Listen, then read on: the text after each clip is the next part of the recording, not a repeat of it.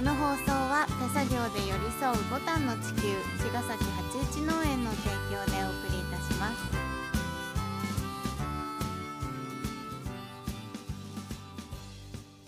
皆さんこんばんは八一農園園長ゆうです。こんばんは、ファーマーアキラです。八一オーガニックラジオ、本日もよろしくお願いいお願いしたしま。ますす。はい。ちょっと最初からあれなんですけど、はい、悲しみの話をしてもいいですか？しましょうよ。今日ねうん、うちの畑にうん、ゴミが捨てられてたんですよ。そうね。そう。うちの畑5枚ぐらいあるんだけど、うん。まあ点在してんだよね、あのエリアに、芹沢にね。で、一箇所本当道路のに面しててね、うんうん。結構メインの通りでね、道路沿い、うん。道路沿いでよく車とかも横にねそう止まってて休憩されたりご飯食べたり。食べたりとかね、よくそういう場面見るとこなんだけどうんなので、まあ、そういうリスクにさらされてるとこではあるんだけどね。うん。でもさちょうどさうん。あのーその道沿いのうんちょっと古くなった柵があったからうん、それを外してそうそそうこをもうちょっと綺麗にしようねって言って、ゴミを捨てられるからきれいうんにしよう、綺麗にしようって言って柵を取ったのが昨日でしょ？昨日、うん、うん、その翌日に矢先に。矢先にゴミ捨大きてられる。なゴミを捨てられるっってていうね。い うびっくりしたねちょっと。そうね。まあ。そう見つけた時、うん。今日傘ビニール傘でしょ。でっかいペットボトルでしょ、猫の餌の缶缶でしょ。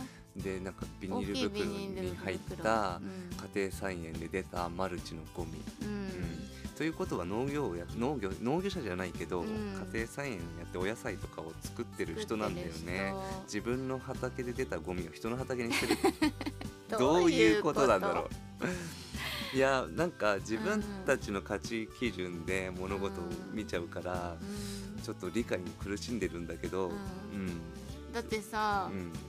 あのー歩いてないでしょ？そうあれ持って一個持って。車でしょ？いやわだかりなんで降ろすの？途中で。いや本当わかんない。わかんないんだよ。大した量じゃ量でもないないし家で普通に全てら捨てられる量じゃん？うん。燃えるゴミとかすで。べて傘だってそうだしさ、うん。缶だってそうだしあれ全部別人かな？いや別人だと思うよ傘は傘？そうそうそう。そういうことか。ゴミがあるからあここにうん。放っちゃおうみたいな、そうだね。常にやっぱゴミ捨てられちゃって。えー、じゃあ一日であそこにそんな心の人が4人ぐらい通ったってこと？いやいや一日じゃないよ。だから昨日。違うの、んだって昨日でしいやだからまあまあまあそういうね あの茅ヶ崎のょうん。闇の部分ですねそこは。茅ヶ崎の闇っていうのはあれだけど、そのうん海側が光でうん。もう最北端は、ね。そう。あ影になってるから影ですね。うん、だって本当にその、ま、よ夜は真っ暗だから街灯もなくて、でその朝早くうん。車ね畑向かっていくと、うん。うん田んぼに洗濯機やら、ん。冷蔵庫やらってうん。本当落ちてるから、ん。あ落ちてるというか捨てられてる投げられてるね。投げられて。もう本当消えないんだよねあれなくなんないっていうか、うん。時に車とか落ちてるし。う んあるね車ね。2021年ですよもう本当に。昭和じゃないんだから。昭和じゃないんだからも本当聞うやいてみたい。めてくださいよ本当。ねまあね。ちょっと。でもちょっと前にさ、うん。バイクでさゴミを捨てたおじいちゃん。うんうん。もうさすがに僕たちはそれ目視したからもう。見つけちゃったからね。多いとは言わないけど、ん。おいダメだよゴミ捨てちゃっつって言ったら、えす拾うからって逆ギレされて 拾うからなら捨てるなよ。なんで投げたくせにと思ってね。でもゴミ捨てないでって言ったら分かった分かったって言ってね、うん、で頼んだよありがとうって言ってね。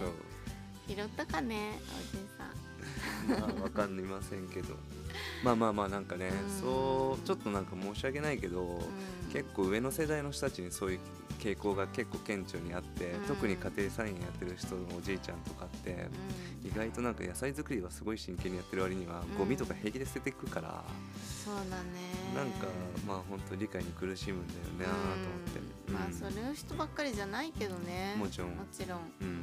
ただやっぱり現実的にはそうだね。なんかそう、うん。ちょっとこの今ね日本を動かしてる国のねうん世代の人たちとやっぱ似てんだよなってちょっと、うんまあそういう見方をして申し訳ないけど、ん。でもそういうふうにそういうふうに映るからね、うんやっぱりうんそう思われたくなかったらそうしない方がいいよね。そうそう。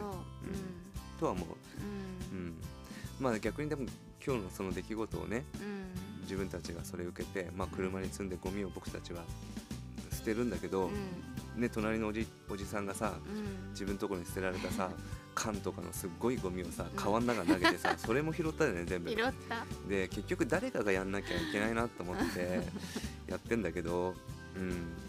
そう。でうん。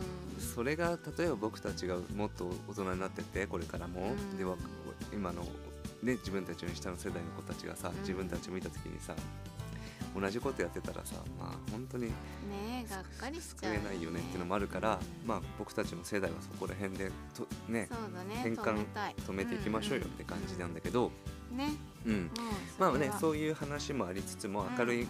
話もあって、う最近ねちょっとあの八一農園には結構女性でんうん。収納を志してるっていう人たちが結構23人うん。いて、うん今日もねそうそうそう。営農来てくれた。うん、で明日は、まあ、収納規模っていうかわかんないけど、うん。8人くらい女性がね服置きに興味があるってことで、うん。うんあの LINE するんだけど、楽しみだね。楽しみだね、うん。なんかそそれが光だなと思うのはやっぱ女性のうん。やっぱりなんだろうな優しさっていうのかな本質的な、うん。なんかいっぱい作って稼ぐぞみたいなさなんか なんかガツガツした感じじゃなさそうだし、ぱりなんかその畑にいるだけで幸せみたいなさ、うんうん。うん、だからそういう環境のこととかも寄り添える人たちですね、うんなおさら飛行機とかに憧れてくれるから、うん。まあ優しい人の農業者が増えるといいなと思ってて、うんなんかそれはなんかすごく明るいなと思うよね。そうだね。